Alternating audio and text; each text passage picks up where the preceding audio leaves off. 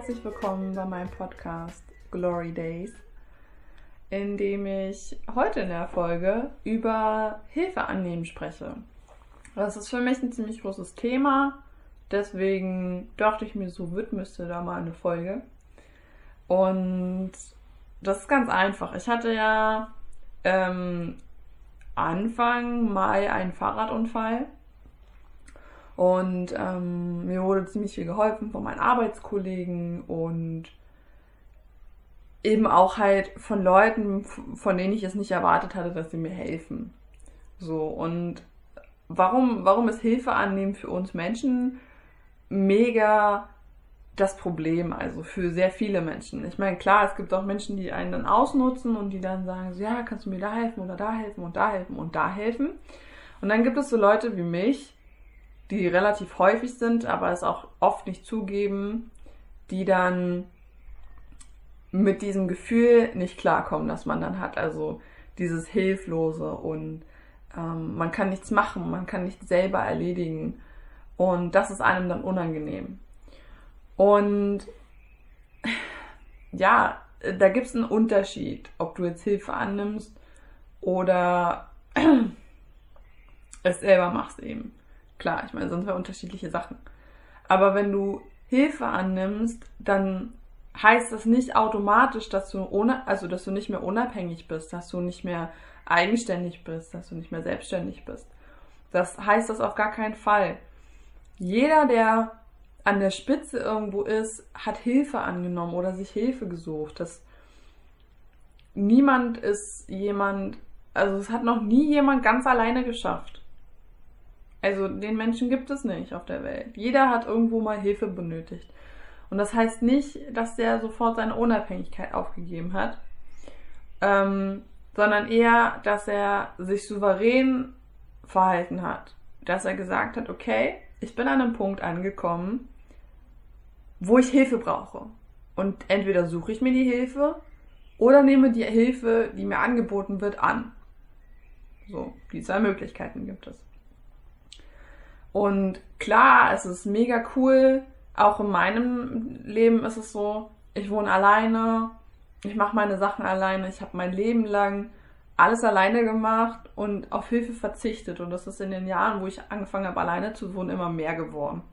Und es ist cool, selbstständig zu sein und für sich Eigenverantwortung zu übernehmen und wirklich alles alleine machen zu können, wo du dann sagst, okay, ich brauche dazu keine Hilfe. Aber wenn du in Situationen wie ich damals bei dem Fahrradunfall bist und gerade halt eben einen Schock erleidest und nicht mal in der Lage bist, richtig zu reden und zu entscheiden, ob du jetzt ins Krankenhaus fährst oder nicht, dann ist es schon toll, wenn man Hilfe bekommt. Weil, äh, naja, Bienen kannst du dich ins Krankenhaus auch noch nicht und wenn du nicht ins Krankenhaus willst von dir aus, dann ist das auch nicht besonders hilfreich. Deswegen ist das halt schwer gewesen für mich. Also das war für mich wirklich, ich kam da rein bei mir auf Arbeit und es war so ein unangenehmes Gefühl, weil ich halt wirklich jemand bin, der auf Arbeit für vieles zuständig ist. Ich mache viel alleine, treffe Entscheidungen, habe viel Verantwortung. Und dann kommst du da rein und bist ausgeliefert und hast nichts mehr. Du, du hast keine Macht mehr über deinen Körper, weil du halt völlig erstarrt bist in, in vielen Körperregionen und gerade völlig am Durchdrehen bist, weil du keine Ahnung hast, wohin mit dir. Und es ist dir unglaublich unangenehm, weil deine Arbeitskollegen da sitzen. So. Und ich habe mich damals gefragt, warum passiert das gerade? Weil eigentlich hatte ich dieses Problem schon vor einer ganzen Weile, nämlich letztes Jahr im September schon angegangen und habe daran gearbeitet, weil damals konnte ich, da hätte, keine Ahnung, hätte die Eisenbahn drüber fahren können und hätte sagen können, so, ich darf mir trotzdem nicht helfen, da wäre ich nach Hause gekrochen, glaube ich der hätte ich nie im Leben, wäre ich auf die Idee gekommen, diese Hilfe anzunehmen. So. Und damals habe ich schon angefangen, damit umzugehen. Ich habe angefangen, mir selber Hilfe zu suchen und mir einzugestehen, dass ich Hilfe brauche in manchen Dingen, weil ich halt einfach nicht weiß, wie es da vorangeht. Und woher auch. Man kann nicht alles lesen, man kann nicht alles im Internet googeln, man, man kann nicht ohne Hilfe von dem anderen ich meine, das im Internet oder in Büchern, das ist ja auch von wem anderen geschrieben. Das hast du dir ja nicht ausgedacht. So. Und deswegen war das für mich damals schon ein krasser Schritt, dass ich mir damals Hilfe direkt gesucht habe und angefangen habe, damit zu arbeiten, dass ich diese Hilfe annehmen kann.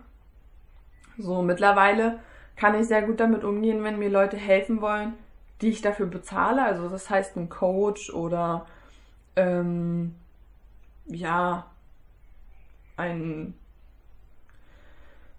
wie soll ich sagen ein Arzt oder so, wo ich hingehe und sage, okay, der hilft mir jetzt. Oder halt eben Leute, die auf Arbeit sind oder so. Zum Beispiel auf Arbeit ist es so, dass ich da neu war, ich wusste nicht, was ich machen soll.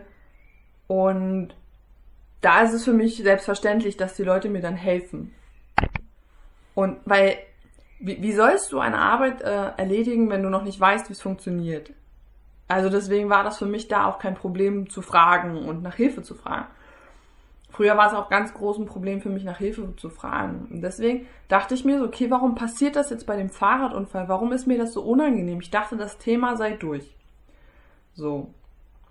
War es aber nicht. Und deswegen bin ich dann irgendwann auf die Idee gekommen mit meinem Coach, also eigentlich eher, dass es in meiner Kindheit irgendeine Situation gegeben haben muss, in der ich so krass geprägt worden bin, dass dieser Glaubenssatz so verankert ist, dass es mir in einer Situation, wo es um mein Leben geht, immer noch unangenehm ist. Und das sollte es nicht. Denn, wie schon gesagt, du, du kannst in der, in, in der Schockstarre, du kannst dann nichts entscheiden.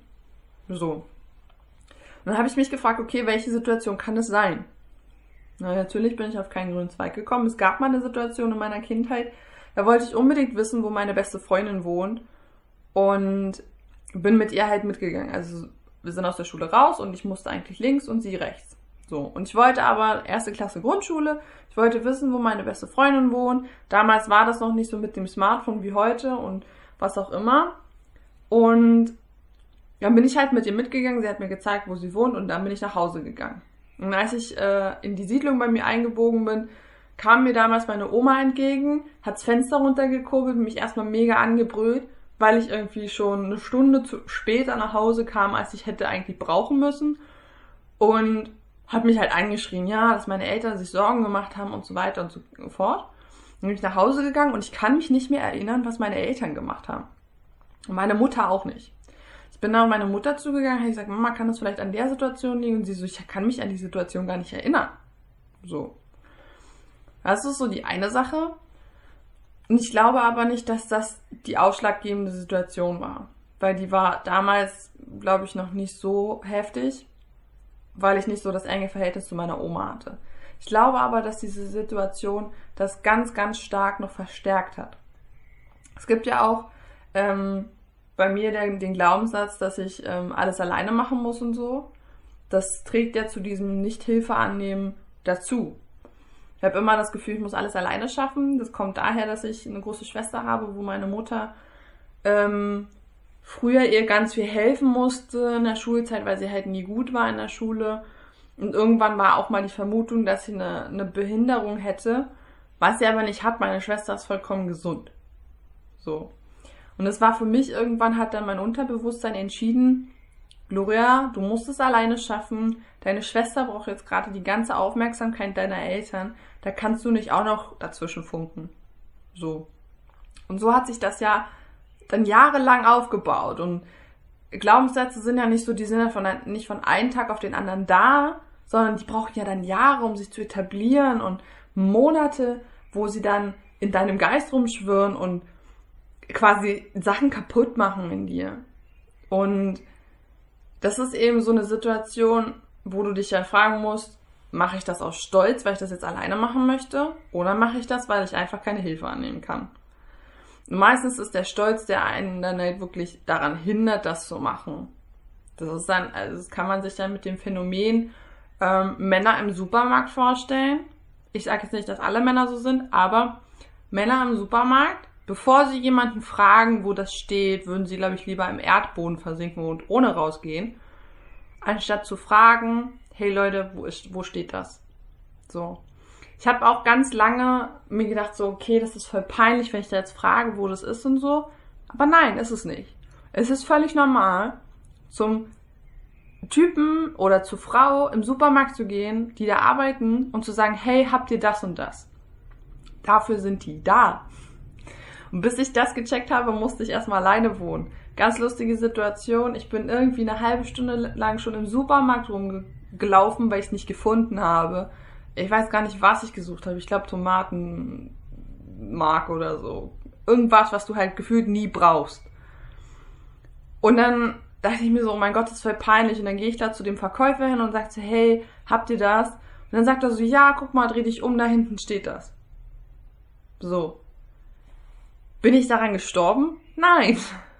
War es mir unangenehm? Ja.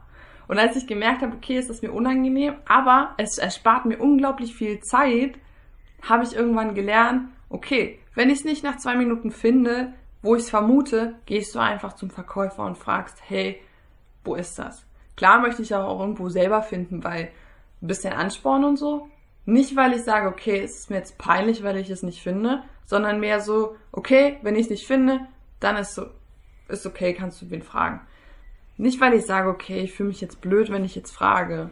Wirklich einfach nur, weil ich dann sage, okay, dann weiß ich es halt eben nicht. Und dieser Stolz hindert uns oft an, an der Sache, dass wir um Hilfe bitten. Dass wir sagen, hey, ich brauche mal bitte Hilfe. Und dieses, also wenn wir das Phänomen jetzt behalten und auf andere Lebenssituationen übertragen, das heißt, ähm, keine Ahnung, über meinen Podcast zum Beispiel. Ich hatte keine Ahnung, wie man einen Podcast aufbaut. So. Anscheinend ähm, ist es jetzt nichts, was man alltäglich macht und irgendwie in der Schule lernt, sondern halt wirklich etwas, wo du dich mit auseinandersetzen musst. Du musst dich mit der Technik auseinandersetzen. Du musst dich mit den Intros und mit der Musik auseinandersetzen. Du musst dich äh, damit auseinandersetzen, wie lang muss sowas sein, was passt für dich, was möchtest du haben und so. Und das sind halt ganz viele Fragen. Und wenn du dir da keine Hilfe suchst oder wenn du sagst, okay, ich brauche jetzt Hilfe, ähm, suchst dir aber keine, dann bist du manchmal vielleicht ein bisschen selber schuld. Weil es ist ja nicht so, diese Situation ist ja nicht so besonders, dass du das alleine machen musst. Nichts in deinem Leben, aber auch gar nichts in deinem Leben ist so speziell, dass dir keiner helfen kann. Es wird immer irgendjemanden geben, der dir helfen kann. Ob das jetzt ein Arzt ist, ein Coach, eine Mama, ein Papa, ein Arbeitskollege, ein Chef oder eine Freundin oder ein Freund. Wurscht. Irgendjemand kann dir immer helfen. Es gibt immer irgendwo einen Spezialisten dafür. Es gibt immer irgendjemanden, der jemanden kennt, der das kann. Also ist nichts so speziell, dass du es nicht, also dass du es nur alleine lösen kannst. Das gibt es nicht auf der Welt. Deswegen sind wir ja alle hier.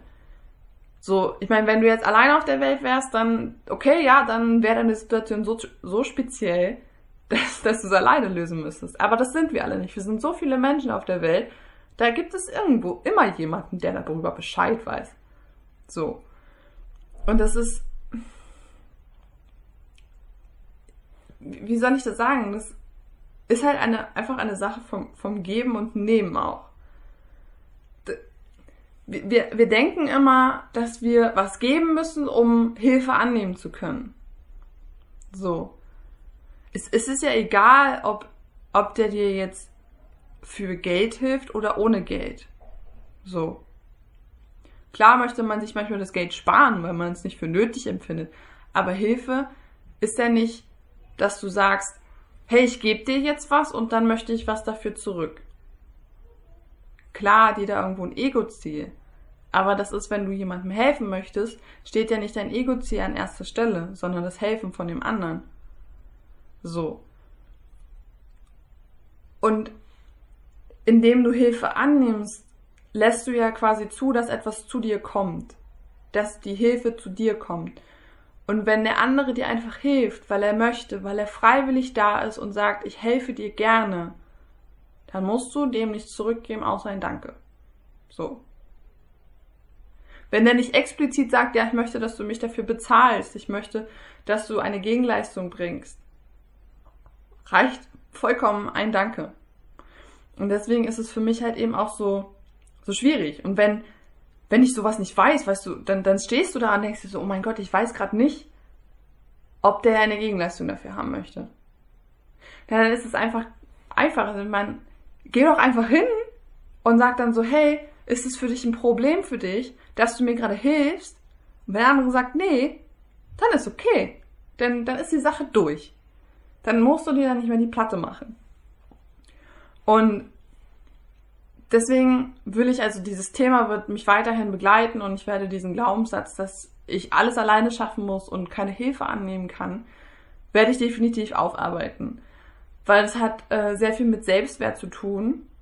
Und wenn, wenn, wenn du da sitzt und dann halt das Gefühl hast, okay, ich bin es jetzt nicht wert, dass mir jemand hilft, dann hat das sehr viel mit deinem Selbstwert zu tun. Ich meine, du sagst ja, ich bin es nicht wert, dass mir jemand hilft.